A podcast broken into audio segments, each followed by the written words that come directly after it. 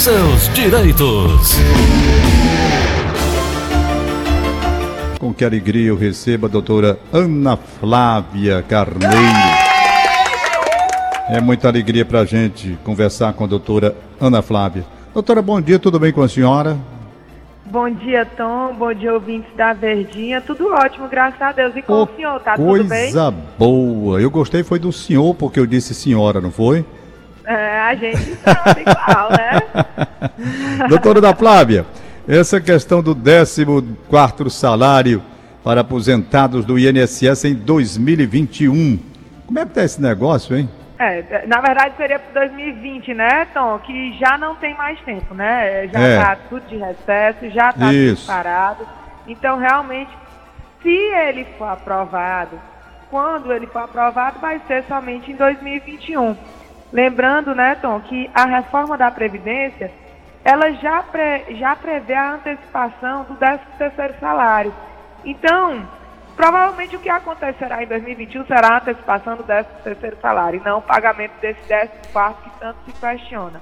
Sei. E também muito se pergunta, Tom, acerca do recebimento do 13 terceiro para quem recebe o LOAS, né, que é aquele benefício de prestação Isso. continuada para a população de baixa renda. Hum. Também é um projeto de lei, da mesma forma que o 14 quarto salário, que ainda não foi votado no Congresso Nacional de forma que ainda não tem previsão legal. Então, nem 14 nem 13 para quem recebe o LOAS ao idoso ou o LOAS ao deficiente, ainda possui previsão legal, de forma que ainda não tem determinação de pagamento. Sei. É uma situação para o LOAS, o pessoal não tem muita esperança mais de nada esse ano não, né, doutor, pelo que eu estou vendo? É, na verdade, Tom, o LOAS, como ele é um benefício de prestação continuada, é um benefício para quem nunca contribuiu para o INSS ou para quem, no momento da necessidade do benefício, não possui a carência daquele benefício, a auxiliar a população, né? O benefício que requer a condição análoga de miserabilidade. Então, ele é um benefício bem peculiar. E o grande diferencial dele é que, além de não requerer, não ser necessária a, contribuição, né, ele, ele, é, ele só é concedido para a população de baixa renda e ele não tem o 13 terceiro salário. E é como a gente consegue, às vezes, até diferenciar ele da aposentadoria, né, Tom? Porque você sabe que as pessoas mais carentes, tudo chama de aposento, né? Isso. O é salário de maternidade é aposento, o auxílio doença é aposento, a pensão é, por morte é. é aposento, né? Então, é quando eu quero diferenciar até uma aposentadoria por idade de um LOAS ao idoso, eu logo pergunto para a pessoa com quem eu estou conversando se recebe o 13 terceiro salário ou não. Porque Doutora, se não recebe, o 13 terceiro é o LOAS. Por falar nisso, eu até me lembrei de uma pergunta que me foi feita no programa anterior, e eu não fiz a pergunta porque não deu tempo, chegou já depois, um pouquinho. Mas eu lembrei agora, graças a Deus que eu lembrei que a senhora está esperando. Nas reformas, coisas recentes, essas modificações aí, o presidente assumiu, esse ministro da Economia, não, vamos fazer um pente fino na, na, na, na, na Previdência, chamar todo mundo tal. Foi bem. E essa senhora foi chamada tal. Quando chegou lá, foi tudo ok, ela estava com toda a documentação ok, do atendimento, beleza. Foi confirmada a aposentadoria por invalidez sem nenhum problema. Sem nenhum problema. Até porque ela tinha realmente toda a documentação necessária, com acompanhamento no CAPS, aquelas coisas que eles exigem todos, e ela é muito zelosa, estava exatamente, religiosamente em dia com tudo, e não teve problema. Teve confirmada a sua aposentadoria por invalidez. Na época, ela ia completar 60 anos. Ela estava com 59, já beirando ali os 60. Aí o rapaz lá disse assim: no próximo ano, a partir do próximo ano, a senhora pode ficar despreocupada, que depois de 60 não chamo mais não. Ela está com 62. É isso mesmo, é? Exato, Tom. Depois dos 60 anos de idade, quem recebe aposentadoria por invalidez não tem mais a necessidade de passar por aquela revisão periódica de dois em dois anos do INSS. Só lembrando que quando eu digo que a aposentadoria por invalidez tem revisão periódica de dois em dois anos, é que é facultado ao INSS chamar o segurado para passar por uma perícia revisional para constatar a permanência, a manutenção da incapacidade que gerou o benefício. Não significa que o INSS efetivamente convoque todos os segurados que recebem a aposentadoria por invalidez. Mas, de fato, a partir dos 60 anos de idade, o segurado deixa sim de ser convocado para a perícia revisional. Está correta essa informação. Pronto, beleza pura. Então ela está ouvindo a gente, já fica tranquilo, já está com 62 anos de idade. E realmente, depois de 60 anos, 62, se uma, uma aposentadoria por invalidez fosse cortada, como é que a pessoa ia arranjar emprego já com 62 anos, né, doutora? Não faz sentido, né, Tom? E assim, a partir de 60 anos de idade, inclusive no caso da mulher, já pode ser concedida a aposentadoria por idade, né? Isso. Claro que levando em consideração a reforma da Previdência, o período de transição, agora em 2020 passar a ser 60 anos e 6 meses, né? Então, Isso. eu até falei com uma pessoa hoje que me fez uma pergunta, ligou aqui no escritório, doutora, eu completei 60 anos agora no dia 2 de dezembro, tá? Como ela completou os 60 anos agora, em- agora em 2020 ainda, o requisito é 60 anos e 6 meses. Ah, então ela sim. vai ter que esperar até 2 de junho de 2021. Por Sim. mais que em 2021 passe a ser o requisito etário de 61 anos, o que leva em consideração é a data que ela completou. Como ela completou em 2020, por mais que os 60 anos e 6 meses será em 2021, mas continua sendo 60 anos e 6 meses. Eu sei. Pronto, então tá aí para esse pessoal se esclarecendo. Porque é, o que eu acho chato, sabe o que é, doutora Ana Flávia? Eu não gosto não, não vou negar. Quando eles anunciam esse pente fino, eles anunciam assim como uma espécie de ameaça. E as pessoas que recebem já ficam doentes só naquela expectativa de perder. Não tinha outra forma de, de fazer isso sem esse cunho da ameaça, vou cortar, pente fino, tirar. Será que não É, tem não uma coisa eles- mais suave, hein? tanto eles ficam na expectativa de perder, como eles ficam na expectativa de ser chamado. Quando se fala de pente fino e se fala em milhões de segurados, eles fazem revisões de alguns, eles não conseguem fazer de todos, né, Tom? É. Então acaba Exatamente. que gera re- realmente essa, essa ansiedade em todos os segurados. Às vezes ele fa- o, é, o, a- o INSS fala de pente fino com relação a um benefício específico, né? Tipo, Isso. que eu falei no programa passado, vai ter o pente fino da aposentadoria especial. Sendo que é, você sabe que o cidadão, quando escuta pente fino, ele não está nem escutando de qual é o benefício que se trata. Ele É fica verdade. pensando se no dele vai ser mexido, né? é verdade. Gera uma ansiedade grande. Doutor, eu estou vendo aqui um, grande.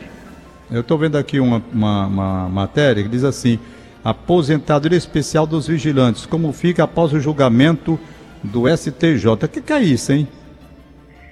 Tom, é, existia um questionamento no STJ acerca da aposentadoria especial para o vigilante com e sem arma de fogo, tá?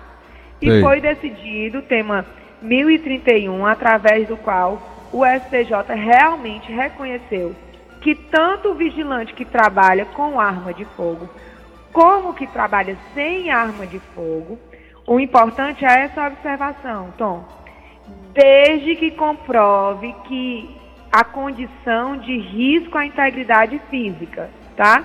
Então tem que comprovar que ele é, corria o risco de ter a integridade física é, prejudicada no exercício da profissão. Como é que comprova isso, né? Um dos documentos que comprova isso é o PPP. No PPP, que é o Pe- Perfil Profissiográfico Previdenciário, existe a profissiografia que diz como é o exercício dessa profissão. O que é que ele faz, ao que é que ele está exposto, tá? Então, é, foi julgado pelo STJ, foi um- uma vitória grande, né? Reconhecer que tanto o vigilante com como sem arma de fogo tem essa exposição, tem o risco, né? E é interessante sempre os vigilantes ficarem atentos, porque tem algumas diferenças entre ter direito agora e ter direito antes do dia 13 de novembro de 2019, né, Tom? É, Exatamente. tendo, dire... tendo direito é, antes de 13 de novembro de 2019, bastava ter 25 anos de atividade especial. Lembrando que é 25 anos o tempo todo como vigilante, tá? Hum. E não tinha requisito etário. Ou seja, digamos que ele tenha começado a trabalhar com 20 anos de idade como vigilante, ele poderia se aposentar com 45. Tá? Eu sei. Após a reforma da Previdência, isso mudou, tá? Com a reforma da Previdência, por mais que exija somente os 25 anos, hoje tem o requisito etário. Então, a regra permanente será de 60 anos de idade, 25 anos de contribuição, e a de transição tem que somar 86 pontos. Então fica quase igual à permanente, tá? E outra coisa que muda muito, Tom, é o cálculo. Antes da reforma da Previdência, o cálculo era de 100%, né? Tirava a média aritmética, excluía as 20% menores e fazia o cálculo. Não tinha coeficiente, não tinha fator previdenciário. Isso. Agora, na reforma da Previdência, você sabe que todo cálculo de aposentadoria começa com 60%, né? Aumentando 2% a cada ano, acima de 20 anos para o homem e acima de 15 anos para a mulher. Então, no caso do homem, né, que fosse aposentar com 25 anos de contribuição da aposentadoria, ele só vai aumentar 10% do cálculo dele. Então, vai de 60% para 70%, Doutora, quando antigamente era 100%. O que eu noto é o seguinte, sabe, pelo desejo dos governos, independente de direita, de esquerda, que tudo é uma coisa só, na hora da Previdência, eu digo isso porque acompanhei a esquerda no poder com relação à Previdência, acompanhei a direita no poder com relação à Previdência, tenho acompanhado agora, novamente, o governo que está aí com relação à Previdência. Os aposentados sempre foram, sempre foram olhados com desdém a partir de Fernando Henrique, chamou o aposentado de vagabundo. Desde aquele tempo eu nunca entendi como é que se pensa assim. E eu vejo as dificuldades. Por exemplo, nessa reforma, o governo incutiu e fez propaganda em rádio e televisão. É necessário, senão o país vai quebrar, não tem dinheiro, a Previdência, a Previdência tal. Essa reforma trouxe muito, foi prejuízo pelo que eu estou vendo, sabe? E não foi pequeno prejuízo, não. As pessoas vão ter que contribuir muito mais, com mais tempo de contribuição, mais tempo de contribuição e perdendo direitos que existiam antes dessa reforma. Mas tem gente que tem, tem, tem ouvinte né? da... Oi? E mais idade. E mais idade. Mais idade, né? Porque extinguiu a aposentadoria por tempo de contribuição. Então, Isso. efetivamente, só vai ser concedida a aposentadoria por idade, 62 Exatamente. anos mulher, 65 e... anos homem. E pela correção do jeito que eu vejo, eles querem que no final da vida, se o sujeito existir muito tempo, pagar o salário mínimo, né? Mesmo para quem ganha acima do salário mínimo, vai diminuindo, diminuindo até voltar para o salário mínimo, pelo menos é o que eu estou vendo aí. O... Tem uma pessoa na linha para querer fazer pergunta. Quem é? Bom dia. Bom ah. dia, Aline Mariane. Aline, eu gostaria que o Tom Barros perguntasse à doutora por que, que as análises da, da Previdência está demorando tanto. É, tem uma amiga minha que já, o esposo dela faleceu, já está com, vai fazer um ano e até agora não houve nenhuma resposta por parte da Previdência com relação à aprovação do, da pensão por morte do marido dela. Obrigado, bom dia. Pronto, doutora Ana Flávia. Tom, é, na verdade, é, o que, que tem acontecido efetivamente? Tem processos que o INSS julga em 30 dias. Tem processos que o INSS julga em 12 meses. Inclusive, isso foi assunto levado ao STF, tá? Foi feito um acordo no dia 16 de novembro de 2020 entre o Ministério Público Federal e o INSS, tá? Estabelecendo, estabelecendo prazo máximo para o INSS tentar concluir os processos administrativos. administrativos. Então, foi estabelecido que as solicitações de auxílio-doença devem ser analisadas em até 45 dias, de pensão por morte em até 60 dias e de salário maternidade em até 30 dias. No entanto, foi concedido um prazo para o INSS de seis meses a partir dessa, desse acordo, tá? para o INSS começar a tentar cumprir esses prazos. Ou seja, foi de novembro, então temos dezembro, janeiro, fevereiro, março, abril, maio. A partir de maio, poderemos tentar cobrar do INSS efetivamente um cumprimento de prazo dentro desse acordo firmado. Mas efetivamente, o prazo legal, o prazo que está na lei do INSS é 45 dias. Mas há muito o INSS não tem cumprido esse prazo. Aqui tem uma pergunta que me mandaram pelo WhatsApp da Verdinha. Minha mãe tem 80 anos, recebe pensão por morte de meu pai. Estão chamando a minha mãe para levar tudo de novo. Que é isso, hein, doutor? É, na verdade, Tom, é, tá, é, com, já vinha acontecendo no INSS uma virtualização do sistema. E com a pandemia, acabou que essa virtualização recebeu proporções ainda maiores. Então, efetivamente, o INSS tem convocado alguns segurados, muitos segurados, só para atualização de dados. Às vezes eles pedem para apresentar, às vezes tem um, o nome da mãe é Neuza com Z, no INSS está Neuza com S. Eles estão efetivamente fazendo essa atualização de dados e chamando a, é, os segurados que constem alguns, alguns, alguns erros para apresentar a documentação para corrigir a base, a base de dados do INSS. Ela então, efetivamente, aqui... isso está acontecendo. Ah. Ela está ela tá acrescentando aqui uma coisa interessante. Ela diz que o banco onde ela recebe e fez empréstimo na própria agência, coloca a biometria e assina. Então, nenhuma dúvida mais. Ela mora com um filho que também recebe por invalidez mental. Recebe metade da pensão por morte do meu pai. Ele também foi, foi pedido documentos dele. Ele tem 52 anos. É a Cláudia do Demócrito Rocha.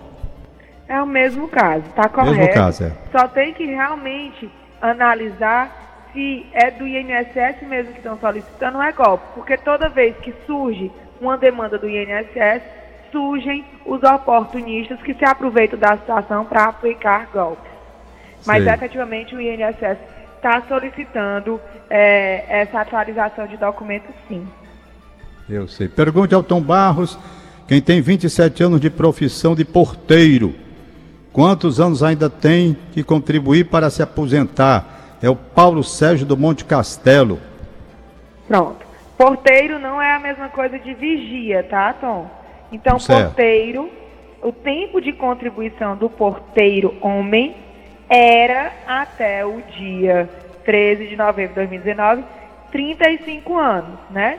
Quando passou a reforma da Previdência, a quem estava a menos de dois anos de completar os 35 anos, tinha um pedágio de 50%.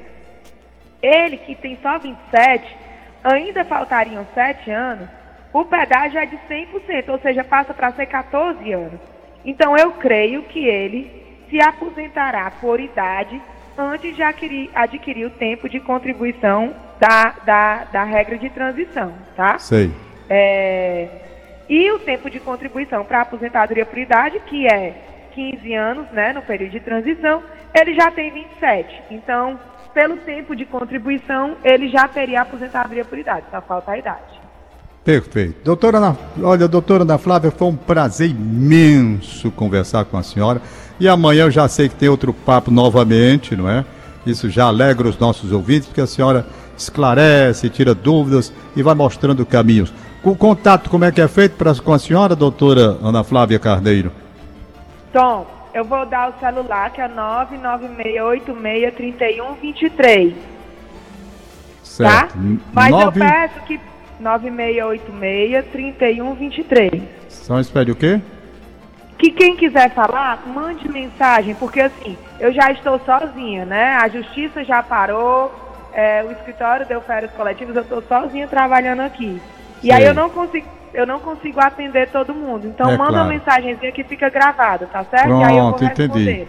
Tá Outra ótimo coisa, então. Tom, só Boa- título de Ah. informação, tá? Certo. Amanhã, dia 24, as, as agências do INSS só ficarão abertas das 7 às 14 horas. E Certo. dia 25 não funciona, feriado nacional, tá certo? Certo, Da certo. mesma Beleza. forma, dia 31 até às 14 horas e Certo. dia 1 também fechado, tá bom? Pronto. Doutora Ana Flávia, boa sorte. A gente ainda se comunica amanhã. quando vamos desejar Feliz Natal para toda a sua família, sua família que é linda, a sua família, os seus filhos maravilhosos. Vamos fazer essa festa. Mas amanhã a gente fala sobre isso. Um abraço, boa Até sorte. amanhã, viu? se Deus quiser. Tá bom. Deus, tudo de bom. Tchau. Tchau.